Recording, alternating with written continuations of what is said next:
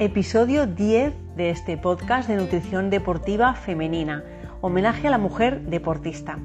Este podcast para mí es, muy especial, aunque ya haya pasado el día oficialmente, ¿no? el Día de la Mujer, para mí es cada día el Día de la Mujer, ¿no? y en especial pues aquí hago mi homenaje a la mujer, a las mujeres que somos deportistas, ¿vale? Bueno, a todas en general, ¿vale? Esto en especial, como estamos en un podcast de nutrición deportiva, pues mi mención especial a la mujer deportista. Bueno, no va específicamente sobre nutrición, sin embargo hacemos la analogía de nutrir mente y cuerpo en el deporte. Entonces ahí sí que iría relacionado, ¿no? Bueno, a pesar de estas, eh, de las diferencias, mejor dicho, morfofisiológicas entre hombres y mujeres, se ha venido observando una mayor participación de la mujer en el deporte, ¿no? como fruto de, nuestras luchas por la inclusión y, la equidad ¿no? en, las, prácticas deportivas y bueno, pues se ha logrado o se ha ido logrando, menos mal, un cambio cultural que nos ha ayudado a mejorar, eh, tanto el, desempeño deportivo ¿no? como la notoriedad o la, eh, eh, digamos, la presencia.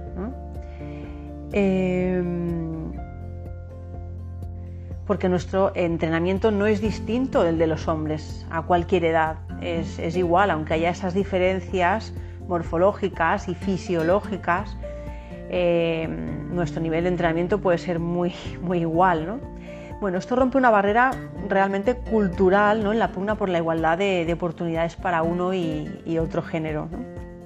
Aunque hemos sido consideradas el sexo débil en una época, aún hoy en día se escucha un poco eso, ¿no? y vestigios, pero ya vemos que se han ido acortando las, las diferencias ¿no? frente al hombre en el deporte en los últimos años, eh, como producto del empeño, del entrenamiento y la conquista de, logros en cuanto a oportunidades, pues va cerrando esta, brecha de las diferencias entre, entre, géneros en el rendimiento deportivo. La incorporación eh, cada vez mayor de la mujer en las actividades que en, hace muchos años, ¿no? en el pasado, en la antigüedad, eran exclusivas de los hombres, pues ha permitido derribar, romper esos, esos muros o esos Em, esas barreras, digamos, ¿no? socioculturales que nos mantenían en, desventaja, entre comillas, frente al género masculino, ojo, entre, entre comillas, ¿vale? Proporcionándonos pues, mayores oportunidades de integración y, más éxito pues, en, la vida más moderna, ¿no? digamos. Y en este sentido, y a pesar de los mitos que se han manejado ¿no? en, en, cuanto a los efectos negativos de, de, la actividad deportiva sobre la menstruación, sobre la fertilidad, el nacimiento de los hijos, la estabilidad, la estabilidad familiar, el núcleo familiar, ¿no? entre otros aspectos, claro, ¿no? pues la evidencia científica pone de manifiesto los beneficios, como hemos dicho antes, de las diferencias, de esas diferencias, entre comillas, morfofisiológicas que la práctica deportiva aporta em, al nivel de, calidad de vida de la mujer. ¿no? Bueno, hay alguna una mención que quiero, un par de menciones que quiero eh, comentar, ¿no? Según ABC Deportes, eh, la historia del deporte femenino es la que es la de una lucha continua sobre, em, sobre esas dificultades de las que hemos hablado antes, desde que en, 1924, fíjate, hace muchos años, Lili Álvarez se convirtiera en la primera mujer en representar a España en unos Juegos Olímpicos. Las deportistas han logrado, con su talento y su insistencia y su trabajo, sacar la cabeza en un mundo reservado durante mucho tiempo a los hombres.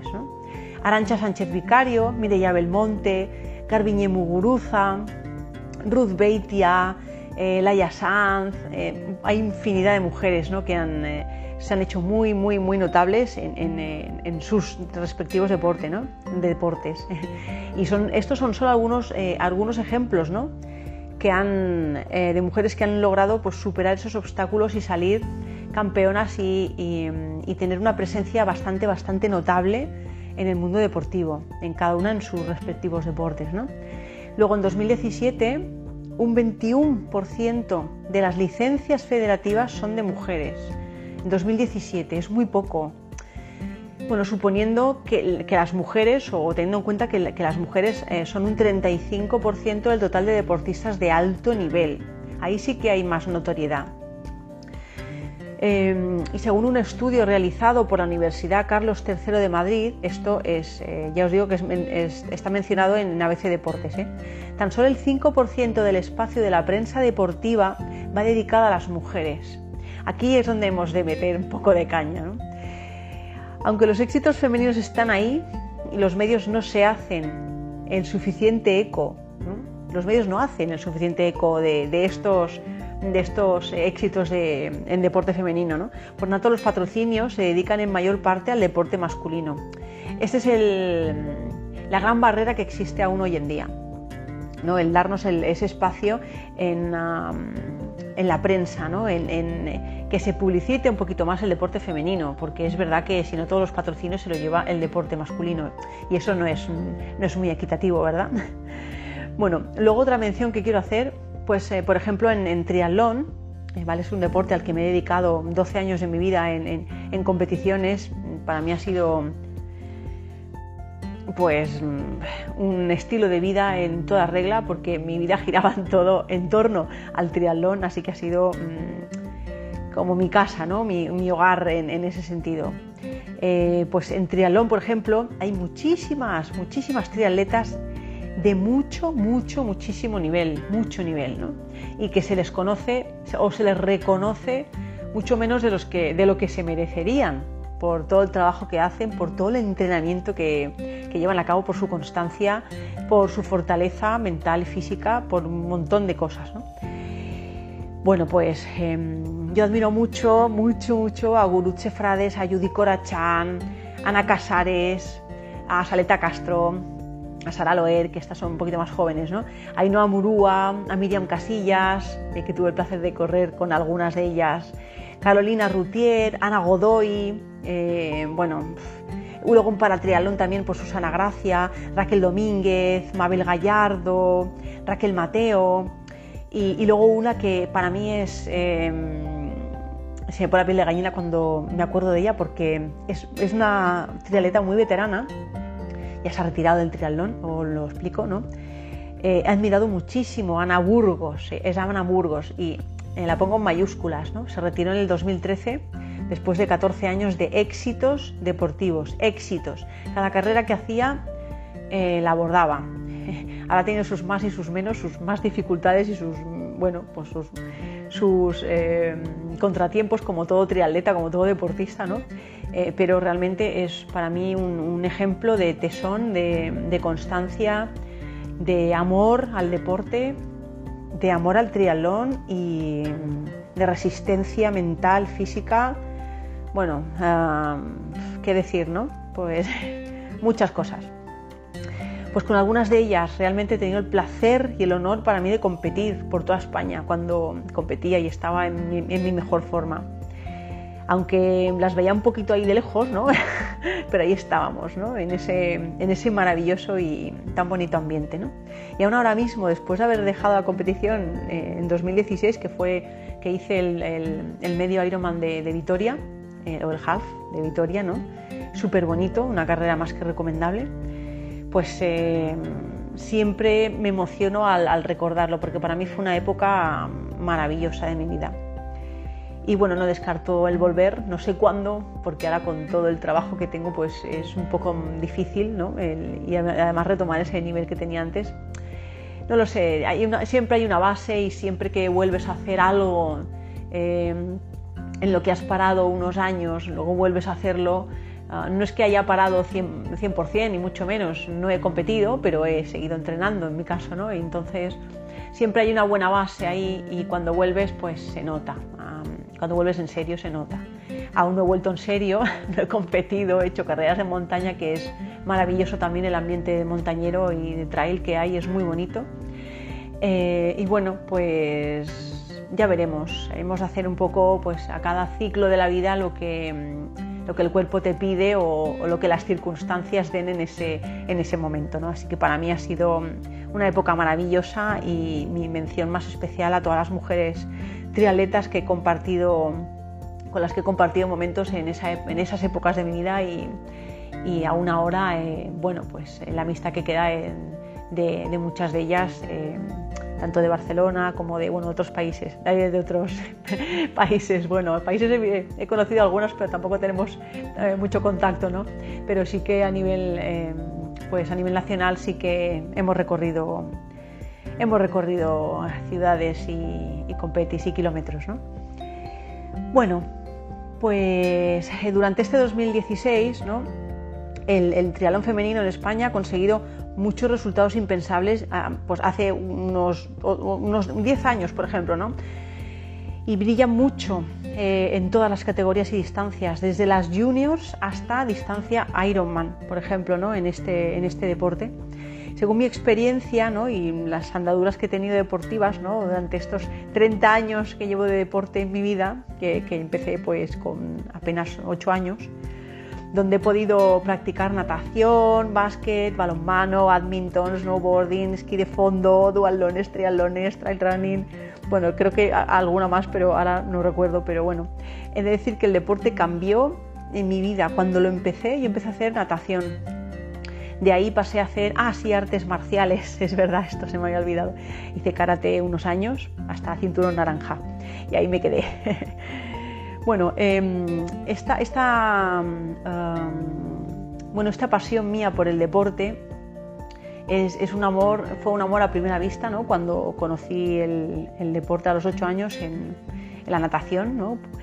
Pero más, más que solo el deporte fue las personas que lo rodean, ¿no? Porque en, ese, en esa época tenía un entrenador que, ya me veía y los seis primeros meses que entrené con él, pues eh, me dijo que me pasara a, bueno, pues al equipo que estaba entrenando él para competiciones y tal. Yo no quería, estaba muy a gusto ahí, ¿no? en mi zona de confort. Y luego ya sí que pasé, ¿no? Pero al principio, el primer año estuve ahí la mar de, de, a gusto, ¿no? Aprendiendo y disfrutando con los, con los entrenos y tal, ¿no? Pues esa fue para mí eh, mis inicios, ¿no? Y bueno, pues eso, realmente eh, el deporte cambió mi vida a lo más positivo que podría imaginar. ¿no? Es, ya te digo, es un estilo de vida para muchísimas de nosotras, una filosofía de vida y al fin y al cabo eh, puedas hacer más o menos deporte, da igual cada una al nivel que quiera y que sienta, haz siempre lo que más te guste, dedícate tu momento al día para practicar el deporte que más te motive, ya sea bailar, eh, hacer yoga, eh, correr por la montaña, nadar en el mar, lo que te apetezca, ¿no? Y, practicar e, eso que, más te gusta, ¿no? Tengas trabajo, familia, mil ocupaciones, deja siempre tu espacio para activarte, ¿eh? porque ya sabemos las sensaciones que nos da, lo que produce en, tu mente durante y después, lo bien que te hace sentir em, bueno, los beneficios físicos, ya no solo mentales, ¿no? sino los beneficios físicos, cómo te cambia el cuerpo, ¿no? cómo te adaptas, cómo te sientes fuerte. Em, eso te da un, poder y una seguridad en ti pues muy buena. ¿no? Y eso se traduce en, muchas cosas de la vida, en muchas situaciones. En, em, trabajas mucho la parte mental en el deporte, más en, competición, ¿no? y, en deportes también de, larga, de fondo, de larga distancia y, eso eh, se extrapola, esa, mm, eh, ¿cómo te diré? Esa fortaleza mental se extrapola a todos los, aspectos de la vida, ¿no? Y afrontas otras situaciones con, otra cara más positiva. Y bueno, eh, hay un documental que encontré mm, hace un tiempo, que es, lo encontré en la web deporteymujer.com, ¿vale? Y se gestó en Euráfrica Trail. Eh, donde casi, eh, casi una veintena de mujeres resumieron la presencia femenina del trail running. ¿vale? Eh, también un deporte que ha pegado mucho en estos últimos años, ¿vale? sobre todo la ultradistancia. Aquí me gustaría hacer una pequeña mención. Por favor, los que empecéis, las que empecéis a, a correr, no empecéis por una ultra, por Dios. ¿Vale? Hay distancias más cortas, mucho más manejables, que te dejan más buen sabor de boca y a partir de las cuales puedes ir evolucionando. ¿no? Entonces, em, el deporte de ultradistancia, de fondo y ultradistancia, es maravilloso, pero eh, siempre has de empezar. Empecemos por el principio, ¿no? Empecemos por un poco más corto, empecemos por lo corto y después vamos aumentando a medida que el cuerpo se va adaptando, porque si no puedes puedes tener malas experiencias y, abandonar, ¿no? Y eso pues no, es lo suyo. Y aparte que eh, lo que interesa también de todo esto es alargar la vida deportiva, ¿no? es tener la capacidad, la fuerza, la resistencia, eh, la buena mecánica, biomecánica, para poder seguir haciendo ese deporte, sobre todo deportes de impacto que son mucho más mm, eh, fuertes para el cuerpo, ¿no? Más lesivos también para el cuerpo, hemos de ir con, mucho ojo con, estas cosas, porque mm, siempre piensa de menos a más, de menos a más, de menos a más. También en cuanto a, motivación, te motiva mucho más hacer cosas cortitas, ir mejorando, ir subiendo de marca, ir ¿eh? mejorando un poquito el rendimiento aquí allá en esta carrera, compararte en una carrera un año y en la misma carrera el año siguiente. Eso motiva más que no empezar a hacer ultras, ultras, mega ultras. Que, te acabas lesionando muchas, muchas, muchísimas veces eh, por experiencia profesional, te lo digo, y, luego llega un momento en el que la mente se satura y, no avanzas. ¿no? Eh, hay mucho abandono, hay, mucho abandono, hay abandonos, ¿no? hay muchas lesiones, mucho, muchas personas que se lesionan. Hemos de ir muy alerta con esto, ¿vale? Siempre de menos a más, recuerda. Y bueno, eh, el tema del, eh, del deporte, ¿vale? En general, femenino, ¿vale? Extrapolado a, a las emociones, al compartir, a los paisajes, a los viajes, las mochilas a, cuestas, la bici, uff, de aquí para allá. Me acuerdo cuando tenía que meter en la, maleta, tenía que hacer un Tetris en la maleta. Bueno, pues estos son experiencias de vida deportiva que tanto motivan y, nos han cambiado muchísimas mujeres en todo el mundo la vida, ¿no? En general, la manera de ver las cosas, la manera de vivir en, muchos aspectos, ¿no? En cuanto a hábitos de vida, en cuanto a autoestima, mucho, en cuanto a empoderamiento, no es lo que te decía antes de sentirte fuerte, ¿no?